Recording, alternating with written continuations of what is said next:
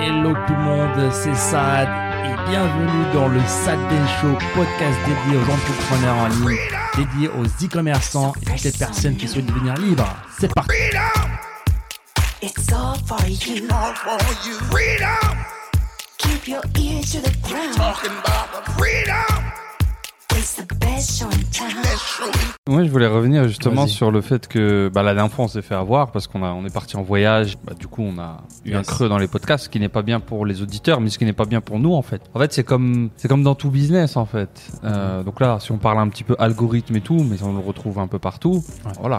Pour l'algorithme, tu publies plus, t'as plus d'écoute, t'es plus mis en avant. C'est un cercle vicieux, quoi. Donc, t'as de moins en moins d'écoute, donc, euh, etc., etc. C'est un peu comme YouTube, quoi. T'as des algorithmes qui te récompensent. les algorithmes sont quasiment tous pareils euh, dans toutes les plateformes en fait, hein, que ce soit YouTube, Facebook, euh, Instagram, euh, TikTok, euh, Snapchat. Bah, ce sont des algorithmes des plateformes qui aiment du contenu frais en fait, constant aussi, parce que ça reste le cœur de leur business. hein. Ces réseaux sociaux sont le contenu des, des créateurs. Bah, c'est juste des plateformes vides en fait, qui servent à Mm. pas grand chose. Donc justement, ils veulent récompenser bah, forcément les gens qui sont con- constants en fait dans leur dans leur production et forcément pénaliser ceux bah, qui sont pas constants ou sur sur ils peuvent pas euh, se reposer sur eux en fait. Donc euh, donc c'est pour ça qu'il faut être très constant dans la création de contenu en général, que ce soit pour vous, pour votre marque e-commerce par exemple, votre business, il faut être présent et justement être fréquemment présent. Ouais, parce que tu te fais avoir des deux, des deux côtés en fait. Les algorithmes te punissent et les gens vont pas te punir, mais ils t'oublient. Ouais, Ils Oh, ouais. t'oublient, c'est la nature humaine. Je t'oublie au bout d'un moment. C'est ça, en fait. Tant- si on voit pas votre marque et votre vous, votre business, c'est vous peut-être. Si on vous on voit pas dans les feeds d'actualité, bah forcément, on va finir par vous oublier parce qu'on voit bah, d'autres marques. C'est un petit peu le monde, hein. euh, ouais, c'est le monde actuel. C'est celui qui est, euh, euh, comment on dit, euh, top of mind, donc qui est dans dans les dans les pensées, ou qui est dans C'est ça. dans les pensées tout simplement. C'est le dernier qu'on a vu, Mhm. euh, dont on va se rappeler le plus, on va dire Ok, ouais, ouais, ouais. surtout dans un monde où on a voilà, plein de notifications. Donc c'est pour ça qu'il va y avoir une stratégie de, par exemple, de, de, de création de contenu que vous programmez à l'avance en fait, parce Mhm. qu'il y a des outils aussi qui nous permettent de poster, à la- de programmer des posts. Par exemple, je me rappelle quand j'avais, j'ai toujours des pages Facebook, mais quand c'était vraiment mon cœur de métier, voilà, je programmais la semaine en fait, hein, sur Mhm. plusieurs pages en même temps. Donc c'était beaucoup de contenu. Tu sais, je postais jusqu'à un post par heure, Ah ouais. Mais un après, post par heure. t'avais des pages sur très, plusieurs pages. T'avais des pages Oui. très très grosses qui te permettaient de faire ça en fait. Oui, en fait, l'idée est toute simple. Beaucoup ont peur de, de, de spammer un petit peu leur audience, mais ce qu'ils comprennent pas, c'est qu'il n'y a qu'une portion de votre audience qui va voir chaque post, en fait. Donc, si par exemple, moi, j'ai une page, euh, je sais pas, il y a 100 000 personnes, même si je poste 10 fois, les gens ne vont pas voir 10 fois, 10 posts dans la même journée. Mhm. Les algorithmes ne sont pas, ils sont assez développés Mhm. Pour montrer un post à un petit pourcentage de votre audience. Comme ça, il n'y a pas cette répétition. Donc, pour vous, pour en profiter de poster plus, tout simplement. Mhm. Et ce qui est int- intéressant avec cette stratégie-là aussi, c'est que bon, justement, en augmentant la, la fréquence, sans forcément spammer les gens, parce que l'algorithme les protège, bah, ça nous permet de tenter plusieurs contenus. Et ça se trouve, un des contenus peut être peut partir euh, très vite euh, viral, euh, gratuitement, de manière organique. Ouais, super. Ouais, je m'en souviens à l'époque, bah, là on parle de 2000, euh, 2017, fin 2016 à peu près, quand on commençait à, à s'entraider. J'avais vu tes pages Facebook et tout, et moi je, je négligeais un petit peu ça. Euh, donc faut être honnête, c'était un petit peu plus intéressant de passer du temps sur les pages Facebook en 2016 qu'aujourd'hui. Mais la, la stratégie est toujours la même, Mm. en fait. C'est-à-dire que, par exemple, aujourd'hui, c'est TikTok qui a un petit peu le, Ouais. le- la, la grosse part du marché organique. Donc, on peut, je peux appliquer la même stratégie que j'ai appris sur Facebook, sur TikTok, tu Mm. vois. Ça permet de créer une grosse audience et forcément de, de- de vendre après derrière. Ouais, bah, moi j'avais un petit peu, je m'étais inspiré, donc j'avais ma page sur les loups à l'époque, et j'avais commencé pareil à, à poster petit à petit, petit à petit. Et je me souviens jusqu'au jour où on a, on a fusionné, euh, et du coup on a laissé nos boutiques de côté. J'étais arrivé à quelque chose du genre euh, 30 000 fans sur la page, en partant de zéro en quelques mois. euh, C'était vraiment intéressant parce qu'il y avait une stratégie, euh, il y avait une opportunité, et il y avait aussi la stratégie. Voilà, je postais du très bon contenu constamment. Je crois que je postais deux trois fois par jour, euh, même deux, deux fois peut-être même. Ouais, et je dirais même c'est plus facile aujourd'hui d'avoir une page, euh, croissance euh, assez intéressante sur TikTok.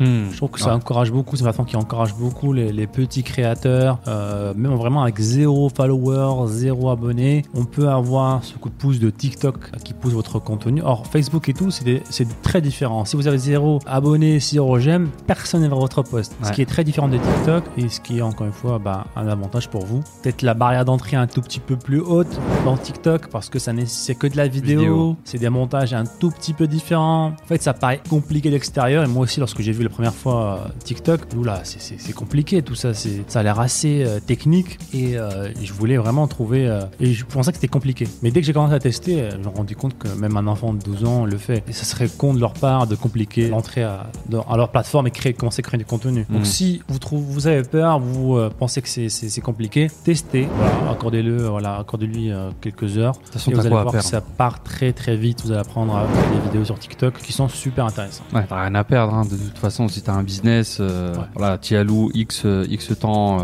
de test. Si tu vois que ça prend, tu vois qu'il y a une petite formule, soit tu continues à le faire, soit tu engages quelqu'un en lui donnant ta formule, soit tu engages quelqu'un qui a sa propre formule, entre guillemets, mais ça peut te coûter un petit peu plus cher, qui va dire, ouais, écoute, moi je sais faire ça, ça, ça. Et euh, il va il vous l'adapter par rapport à ton business. Et vous avez, il faut, il faut être sur TikTok quand même, je pense là. Voilà, je Ça pense- devient.